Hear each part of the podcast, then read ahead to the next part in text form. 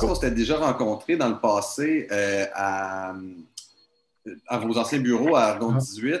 OK, ouais, ça se. Euh, dans le fond, quand j'étais venu reporter le Krypton, euh, Alex m'avait dit de me faire un café en attendant. Puis là, j'avais eu un faible pour la machine Rocket Espresso. Fait que là, j'ai commencé à me faire un café, puis c'est ça, on avait juste parlé de vélo comme. Ah, puis, je pense que tu m'avais parlé, c'est ça que tu t'avais tu avais commencé à rouler avec des, des tires plus larges, puis que, dans le fond, tu tripais plus sur le confort que dans le passé. Fait qu'on avait beaucoup parlé de, justement, le Supple Life, là, qui est un gros mouvement euh, dans le monde du cyclisme ces temps-ci. Je ne suis jamais retourné en arrière. non, c'est ça. Puis j'ai vu la, la vidéo l'année passée, super inspirante. Je pense que c'était avec ta fille, c'est ça? Ouais, ouais, ouais, ouais. Non, ça avait l'air vraiment cool, ça, comme, euh, comme expérience. Là. Ah, c'était vraiment cool. Ouais, puis c'était une opportunité de, me présenter un peu comme nouveau CEO. C'est qui ce gars-là? Il fait quoi? Puis on va apprendre à me connaître un peu mieux à travers cette vidéo-là. Puis aussi, euh, écoute, euh, on recommence l'expérience cette année, le, GBC 500. ça a été une idée euh, de Daniel chez Vélo Café, comme ça, autour d'un café. Puis il dit que pourquoi parce qu'eux, ils font beaucoup d'événements internationaux, puis ils ne pouvaient plus rien faire. Fait qu'il dit Christian, on fait quelque chose d'encore chez nous. Fait que ça s'est fait à la bonne franquette, mais finalement, ça a eu beaucoup de succès. Ce que je trouvais cool, c'est que c'est la meilleure, je trouve la meilleure façon de faire la promotion du vélo électrique. Mm. Euh, je sais que ce n'est pas le sujet du, jour, peut-être qu'on pourra en reparler un jour, mais euh, moi j'avais un oncle qui euh, faisait beaucoup de vélo, puis après un, cancer, il avait de la misère à suivre les gens, puis l'âge aussi, il y a beaucoup de raisons pourquoi, dans le fond, tu peux vouloir continuer à voir tes amis, parce que dans le fond, c'est le genre de choses que le, cycliste, c'est le genre de choses que tu arrêtes un certain temps puis tu en perds moindrement un peu. Après ça, tu peux avoir beaucoup moins de fun, mais je trouve que le vélo électrique ramène justement le fait de pouvoir continuer à suivre peu importe qui, peu importe la forme, puis faire, en faire aussi longtemps qu'avant.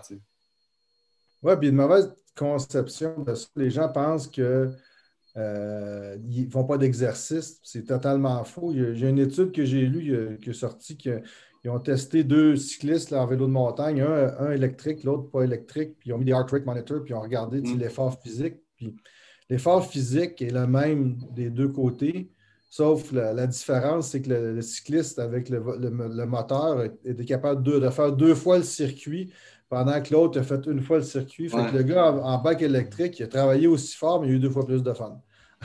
Oui, exact. la conclusion, c'est ça. C'est twice the fun. Oui, exact. C'est une, belle, euh, une belle façon de décrire la chose. Euh, ben, Aujourd'hui, moi, j'avais quelques questions pour toi. Euh, je pense que c'est principalement par rapport, tu sais, on voit beaucoup les gens parler du fait qu'il n'y a pas beaucoup de vélos en, magasin, il n'y a pas beaucoup, tu sais, on est en plein milieu d'une pénurie. Puis, mm. dans le fond, suite au bike show à Taïwan, qui était virtuel cette année, il y a comme eu des chiffres euh, farfelus qui ont été lancés à gauche puis à droite, des affaires de ça va prendre deux ans et demi avant qu'il y ait des chaînes qui reviennent sur le marché. C'était comme totalement absurde. Puis c'est comme il y a une grosse machine à rumeurs. Puis euh, je me disais que dans le fond, un, un CEO d'une très grosse compagnie de vélo euh, pourrait facilement venir peut-être apporter des lumières sur le sujet peut-être qu'on pourrait commencer par euh, se demander, dans le fond, c'est quoi qui se passe présentement dans euh, le monde du vélo? Pourquoi il y a cette pénurie-là? Je pense, on va commencer par le phénomène ben, COVID, évidemment, on ne peut pas passer à côté. le fait que tous les sports de groupe ont été annulés partout. il restait les sports individuels que tu pouvais faire. Puis dans les sports individuels, évidemment, il y a la course, mais il y a le vélo. Puis je pense que le vélo, c'est dans les sports individuels les plus accessibles, les plus, les plus fun. il y a un énorme engouement pour le vélo à cause de ça. À cause aussi du fait que les gens arrêtent de voyager. Puis, je pense que les, dollars accessibles aujourd'hui sont, là. ils veulent l'exercice, ils veulent sortir de la maison parce qu'ils sont confinés. Donc, le vélo connaît un essor euh, jamais vu dans l'industrie niveau de la demande. Pour fournir cette demande-là, au début du COVID, euh, la majorité des, composantes, des cadres, tout, c'est fabriqué en Asie, beaucoup à Taïwan, beaucoup en, Chine, en Malaisie, au Vietnam, etc. ça vient tout de l'Asie. Puis ces pays-là ont fermé assez rapidement au début, début du COVID pendant une longue période. On parle, on parle de trois mois de fermeture complète des usines. Shimano, ils n'ont rien produit pendant trois mois, euh, les usines de carbone, etc. Donc, donc, ils ont accumulé un super gros backlog. Puis, le retour à la production s'est fait graduellement. Quand, ils ont réouvert, ils ont été obligés, les, gouvernements là-bas ont mis en place des, règles assez strictes de quarantaine pour réintégrer les usines. Les usines ont dû même euh, avoir des, créer des chambres dans l'usine pour que les gens soient en quarantaine à l'intérieur de l'usine avant de réintégrer. Puis une fois qu'ils ont réintégré l'usine, ils ne pouvaient plus sortir. C'est devenu des. Ils ont été confinés en usine pour ne pas sortir puis ramener le virus dans l'usine.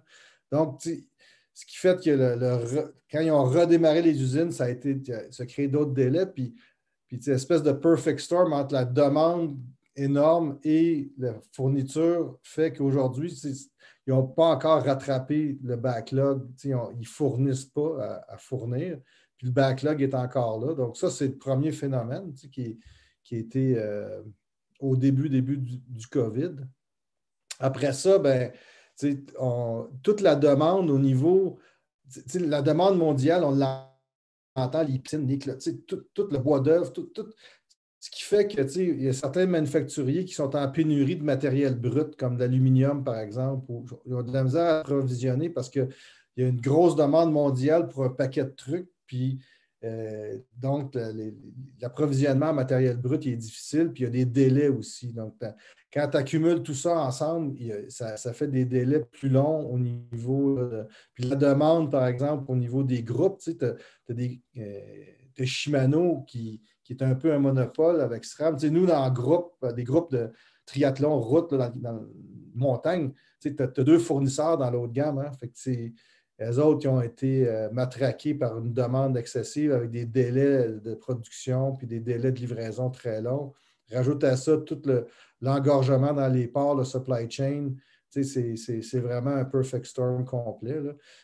L'autre élément, c'est qu'ils sont on parle avec les manufacturiers de composantes, puis ils ne sont pas en train de rajouter de la capacité, parce que euh, est-ce que c'est une bulle? Est-ce que cette demande-là va, baisser? Dans combien de temps elle va baisser? On va-tu être pris de capacité euh, euh, excédentaire? Puis, tu sais, rajouter une usine de production de dérailleurs, ça ne se fait pas du jour au lendemain. Ça prend des années à planifier, à organiser, et à mettre en place. Fait que, ils n'ont pas pu rajouter de la capacité de production. La demande est forte. Donc, c'est ce qui se passe en ce moment. Oui, je sais que le troisième facteur a beaucoup été euh, mentionné parce que dans le fond, c'est comme un amalgame aussi avec le premier facteur, où il disait que euh, la bulle COVID aurait, dans le fond, l'industrie aurait été stable pendant plusieurs années, ça, je le disais quelque part, puis que le, le, COVID aurait fait en sorte que ça aurait augmenté de 30 à 40% dépendant des marchés, la demande. Puis ce 30 à 40 %-là n'est pas reflété parce qu'il y a beaucoup de constructeurs qui pensent que c'est une bulle, puis qu'après ça, les gens vont se désintéresser au retour à la normale, donc ils ne veulent pas agrandir. Fait que c'est un peu. Euh, ça. Ils attendent que ça s'essouffle, mais euh, moi, je serais bien curieux de voir si les gens vont, vont vraiment cette année, pas cette année, mais vont, vont abandonner le vélo dans le moyen long terme parce que bien que les gens commencent à voyager, si tu as la piqûre à un moment donné, je pense que ça ça, ça va sûrement rester. Oui, mais je pense que c'est un phénomène aussi, le, le, euh, un style de vie plus santé, plus exercice. Je pense que les gens aussi ont réalisé. Le COVID a accéléré bien des affaires, a accéléré. Euh, ah, je voulais me remettre au vélo, ça fait trois ans que j'y pense. Oups, là, je le fais. Que ça, ça, accélère bien des décisions que des gens avaient peut-être mis de côté un peu. Là je suis d'accord avec toi. Je pense que c'est le style de vie plus santé, c'est quelque chose avec lequel tout le monde euh, pense aujourd'hui. Puis le vélo est une, composante importante de ce style de vie-là. Hein. Exactement. Euh, puis selon toi, puis j'imagine que vous avez sûrement aussi des projections par rapport à ça, ça, risque de durer combien de temps cette pénurie-là euh, de composantes? Écoute, grosso modo, quand on regarde la saison en cours 2021, en ce moment, euh, on le sait, les boutiques sont vides. nous, nos distributeurs en Europe sont vides. Le, ça, a eu un effet positif où tout notre, euh, notre inventaire obsolète, parce qu'on on sort d'une transition du, des freins à, rime ou freins à disque. fait qu'on avait. Fait que les inventaires sont vides. Le, tous nos inventaires, notre obsolète est sorti. Même chose chez nos distributeurs. Fait que là, aujourd'hui, quand je parle à mes détaillants, ça varie entre 50 et 90% des vélos qu'on va leur livrer cette année. Ils sont déjà prévendus. Ils ont pris des dépôts l'année passée, cette année. C'est presque un pass-through. Ils estiment, eux, nos détaillants à qui on parle, qu'à la fin de la saison, ils vont être encore vides. Que, là, les vélos vont arriver 2022. ils vont avoir prévendu une certaine partie de ces vélos-là aussi. Euh, là, euh,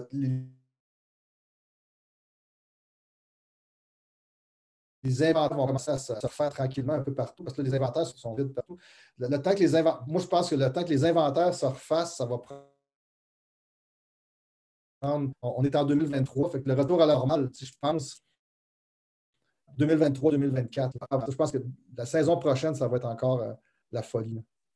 C'est ce qu'on voit sur le marché. Je n'ai pas de boule de cristal, mais si, si, en fin de saison, nos détaillants sont vides, sont déjà en train d'acheter. En fait, juste pour que tu saches, nous autres, à cause des délais de livraison euh, qui sont accrus un peu partout chez nos fournisseurs, en fin février, on avait commandé pour la saison 2022 l'ensemble des cadres composantes pour, sur des forecasts qu'on a, on a créés pour l'ensemble de nos vélos qu'on devait commander pour 22, pour que nos détaillants les aient atteints cette année en 2022 euh, dans les boutiques. Parce qu'on livre, on livre aux boutiques en principe euh, mars, février-mars pour qu'ils aient le temps de tout assembler, organiser leur saison. Cette année, on va livrer euh, au mois de mai. C'est un petit peu en retard, mais alors, attends pour la saison, que je regarde dehors, puis ça a l'air à s'accélérer pas mal. Mais tu sais, je pense que réalistement, 24, euh, retour à la normale complet, 23, ça va commencer à, se sentir un peu plus normal. Ah, c'est fou, pareil. Mais ça, fait du sens avec les, les, projections que j'avais entendues suite au show de Taïwan, mais c'était tellement, il y avait tellement de rumeurs et de monde qui commentait que euh, c'est le fun de pouvoir valider l'impression euh, de chez Argon, mais c'est hallucinant quand même quand on pense que ça va avoir touché. Veux, pas, ça a commencé l'année passée, euh, la folie, puis ça va durer deux à trois ans dans le fond. Puis il y a beaucoup de. beaucoup de fournisseurs de pièces qui pensent que c'est une demande artificielle. quand tu es un, manufacturier comme nous, il y, en a beaucoup qui ont placé plusieurs commandes puis la première commande qui arrive, il cancelle l'autre pour être sûr d'avoir du stock. Fait qu'il y a, comme, il y a comme une, espèce de. Ça a été gonflé un peu artificiellement à, cause des commandes multiples que beaucoup de manufacturiers ont placées un peu partout. Puis à cause de ça, Shimano te demande de payer longtemps d'avance pour s'assurer que à, partir du moment qu'ils mettent en production ta commande, te payer parce qu'ils ne veulent pas se faire annuler une commande à la dernière minute. Fait il, y a, beaucoup de manufacturiers, entre autres des usines qui se protègent pour. Euh, euh, pour s'assurer que la demande n'est pas artificielle. Du côté du fibre de carbone, c'est plus difficile à faire parce qu'ils ont les moules, ils ont tout ça. C'est assez difficile de dire je recommence avec des nouveaux moules ailleurs. Tu peux te passer une commande chez SRAM, chez Shimano en même temps, puis la première qui arrive, tu appelles l'autre. Il y, a moyen de faire de l'arbitrage. Puis je pense qu'il y a beaucoup, il y a, du monde qui l'ont fait dans le marché. puis les, fournisseurs ont un peu peur de ça en ce moment aussi. Ouais avec raison jusqu'à un certain point. Puis, dans le fond, euh, tu m'as dit que euh, vous aviez réussi comme à, tout sortir votre inventaire euh, passé grâce à la COVID, mais est-ce qu'il y a eu d'autres conséquences pour vous d'un point de vue business à, toute cette pénurie-là? Je te dirais qu'au niveau euh, recherche et développement, développement de nouveaux produits, c'est ralenti un peu parce que nous, on travaille conjointement avec des usines en Asie pour développer euh, nos nouveaux produits. Toutes nos ingénieurs à Montréal de, de, fibre de carbone travaillent avec des ingénieurs qui sont en usine, puis ces gens-là ne sont pas très disponibles pour des nouveaux produits parce que il y a beaucoup de, beaucoup de monde, les, les, travailleurs en cravate dans chez ces fournisseurs-là sont rendus dans le shop à faire du travail manuel pour pouvoir sortir et rajouter des shifts. Euh, donc, euh, donc, ça ralentit un peu les cycles de nouveaux produits à cause de la disponibilité des, gens là-bas. Puis aussi la disponibilité des pièces. Donc, ça, c'est un impact où il y, a, quelques projets qu'on a dû mettre à la glace pour une, durée. pour, donc, ça, c'est un impact, je dirais, plus négatif. L'impact positif, c'est la demande, puis la, croissance de, l'industrie qui nous permet d'avoir une belle croissance chez Argon avec un bon chiffre d'affaires qui, qui, qui, ça, je dirais que c'est le côté positif avec les défis d'approvisionnement. Mais tu sais, on s'adapte. Hein, euh, quand tu sais, cette année, cette année, je pense que tout le monde s'est fait prendre de cours un peu. Mais là, nous autres, on a déjà placé nos commandes pour 2022. On fait des forecasts avec nos clients beaucoup plus longtemps d'avance. On, est obligé d'avoir une visibilité à plus long terme. On a dû se réorganiser, puis on s'adapte, puis on s'est on en est déjà adapté à la nouvelle réalité. Puis c'est quelque chose qu'on veut garder. On, a dû se réadapter à penser plus long terme, euh, puis à, avoir ces discussions-là avec nos clients à plus long terme, des forecasts à plus long terme. C'est quelque chose qui est plus sain, je te dirais, pour l'ensemble de l'industrie, pour nous, puis c'est une pratique qu'on va garder, ça. Mm-hmm. Oui, c'est. Puis, mais, tu sais, dans le fond, euh, aussi, vous avez une, question que la plupart des gens se posent, tu sais, c'est. Euh, là, on a parlé du long terme, mais quand vous avez su qu'il y avait cette crise-là, puis que vous étiez comme un peu euh, devant, parce que vous deviez avoir beaucoup de frames puis peu, peu de composantes comme plusieurs constructeurs, euh, avez-vous, comment vous êtes adapté rapidement au, à, cette problématique-là? En fait, la, plus grosse problématique, c'était, c'est vraiment au niveau des groupes. Mm-hmm. Euh, assez rapidement, quand on a vu les délais que Shimano nous donnait sur des commandes qu'on avait commandées, qu'on avait placées il y a longtemps, puis que que les seules nouvelles qu'on a eues, c'est un autre mois, ah, un autre deux mois, c'est comme OK, le prochain téléphone, ça ne sera pas je te livre ta commande. Le prochain coup de téléphone, probablement que ça va être un autre deux mois. Fait que tantôt, tu dis un gros manufacturier, on est un petit là, par rapport aux autres. Là. Puis on, on, est une grande, je dirais moyenne, là, mais euh, chez Argon, le processus décisionnel puis, est assez rapide.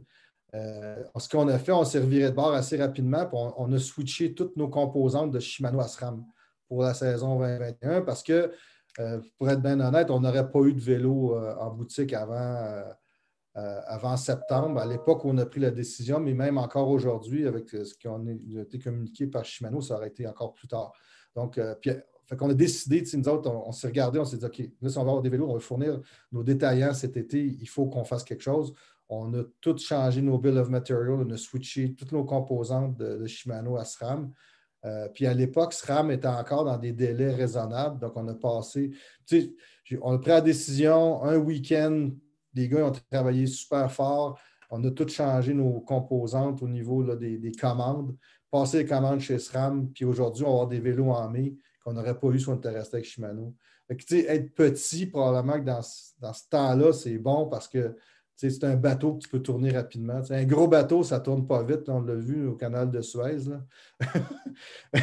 ça peut rester pris même des fois. Fait que, puis, il y a certains de nos concurrents, je sais qu'eux autres, n'ont pas un bateau aussi vite à tourner, puis sont, sont un peu pris. Puis il y a certains gros manufacturiers qui ne livreront pas de vélo avant août septembre cette année. Ah, mm. C'est quand même fou. Puis, euh, est-ce que la réponse de la clientèle était bonne? Parce que je, je disais quelque part qu'il y a des gens qui sont, mettons, hein, moi, je ne suis pas tant attaché à ma transmission, là, mais il y en a qui, sont comme, qui ont comme un lien émotionnel quasiment avec leur transmission. Et je ne sais pas si. Euh, euh, ben, oui, il y en a, mais je te dirais que ce n'est pas la majorité. En fait, quand on a pris cette décision-là, on a appelé, on a pris la décision, puis on a appelé tous nos détaillants.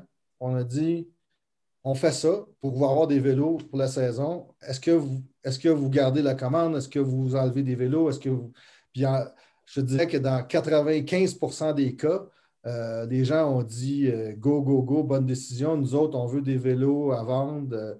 Euh, on, est, oui, attaché, mais pas tant que ça. Puis, puis en fait, on, avait des craintes d'avoir des cancellations, puis ça a fait l'effet inverse. Les gens ont dit Ah, vous allez avoir des vélos, j'en veux plus. Fait on est allé chercher des commandes mm. additionnelles. Donc, euh, je te dirais qu'en Europe, c'est peut-être un peu plus sensible à Shimano qu'en Amérique du Nord. Mais ça a, eu, ça a eu un effet positif, en fait, parce que on sécurisait. à quelque part, les boutiques, ils veulent des vélos à vendre. La business, s'ils n'ont rien à vendre, le loyer, il, est là pareil. je pense qu'ils ont bien apprécié le fait qu'on. Nous autres, le focus, c'est comment on peut livrer euh, pour la saison. Intéressant, intéressant. Euh, écoute, ça fait pas mal le tour de mes questions que j'avais aujourd'hui. En termes de conclusion, euh, qu'est-ce qu'on peut s'attendre de Argon? Parce que là, tu disais jusqu'à. On, risque d'être en genre de pénurie jusqu'à quasiment 2023. dans, les, dans les années à venir, qu'est-ce comme outre d'un point de vue business, si on parle d'un point de vue vraiment consumer, qu'est-ce que le consommateur peut s'attendre d'Argon dans les, dans les années à venir? nous, on travaille beaucoup en ce moment euh, avec la technologie. donc, chez Argon, on, a beaucoup. le volet technologique, fibre de carbone, on a des, spécialistes en composite euh, qui, qui, ont des doctorats en composite, puis qu'on travaille beaucoup avec les usines sur des nouveaux matériaux plus légers, plus durables. Euh, donc, puis il y a eu un gros, gros emphase sur la légèreté des cadres, etc. beaucoup mm-hmm. de travail qui est fait pour adapter nos cadres au type de ride, comme un vélo de gravel au niveau du, tressage du lay-up, comme on appelle en anglais, du carbone pour l'absorption de la vibration, c'est très différent d'un vélo de route, etc. Donc, on continue à travailler très fort pour, sur ces projets-là pour avoir des, vélos et des cadres vraiment haut de gamme qui sont adaptés à l'usage qu'on en fait.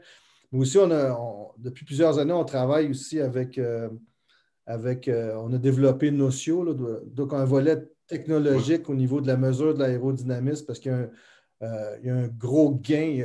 Aujourd'hui, il y a un gros gain à faire au niveau performance quand tes produits sont, sont vraiment travaillés d'un point de vue aérodynamique.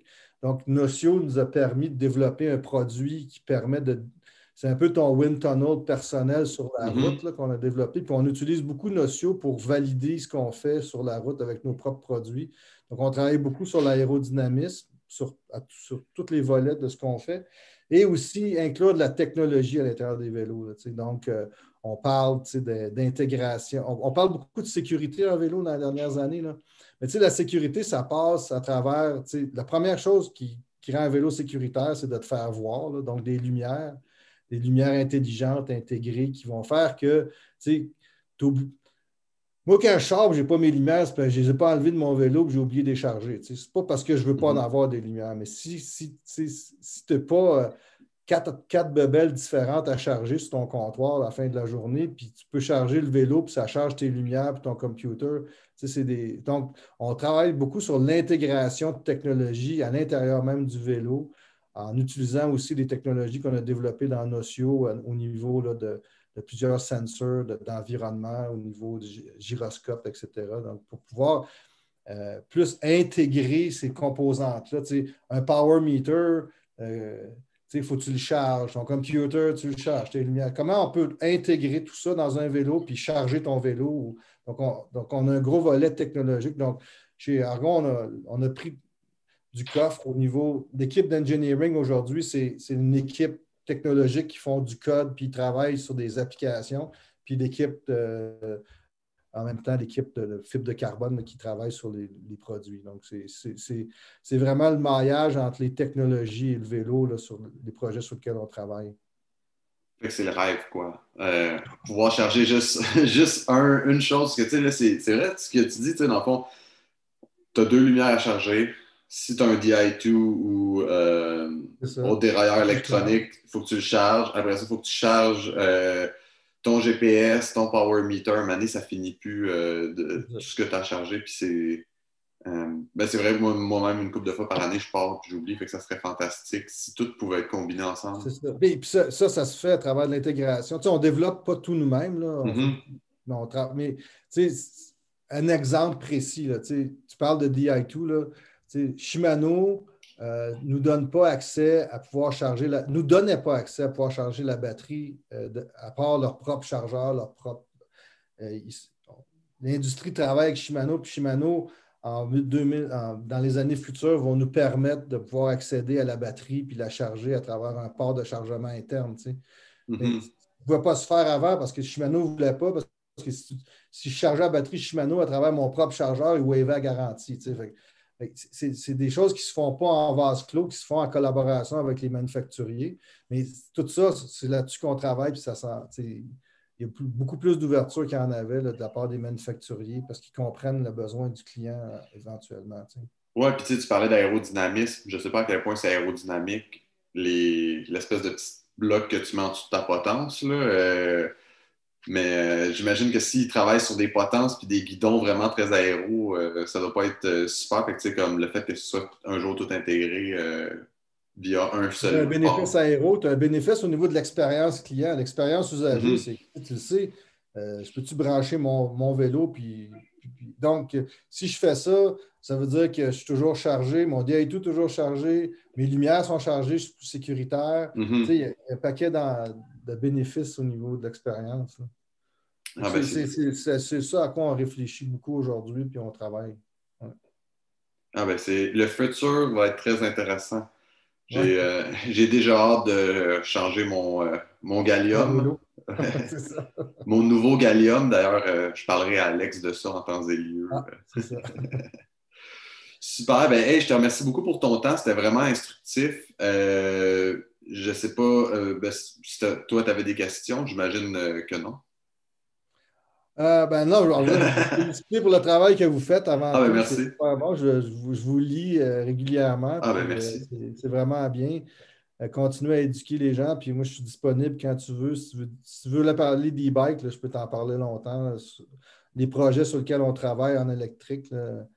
pour nous, l'électrique, si tu, quand tu dis qu'est-ce que tu t'attends d'argon, je viens de penser au spin, c'est l'électrique est un gros volet pour nous. Mm-hmm. Euh, on veut se démarquer dans l'électrique. Oui, mais je pense qu'il y, a, définitivement beaucoup de, potentiel là-dedans. Peut-être qu'on pourra en reparler euh, un jour, euh, on, pourra communiquer parce que c'est vraiment un sujet qui gagne en intérêt. Mais ce qui est drôle, c'est que le, sujet gagne en intérêt, mais les gens sont gênés de, d'aller lire sur le sujet.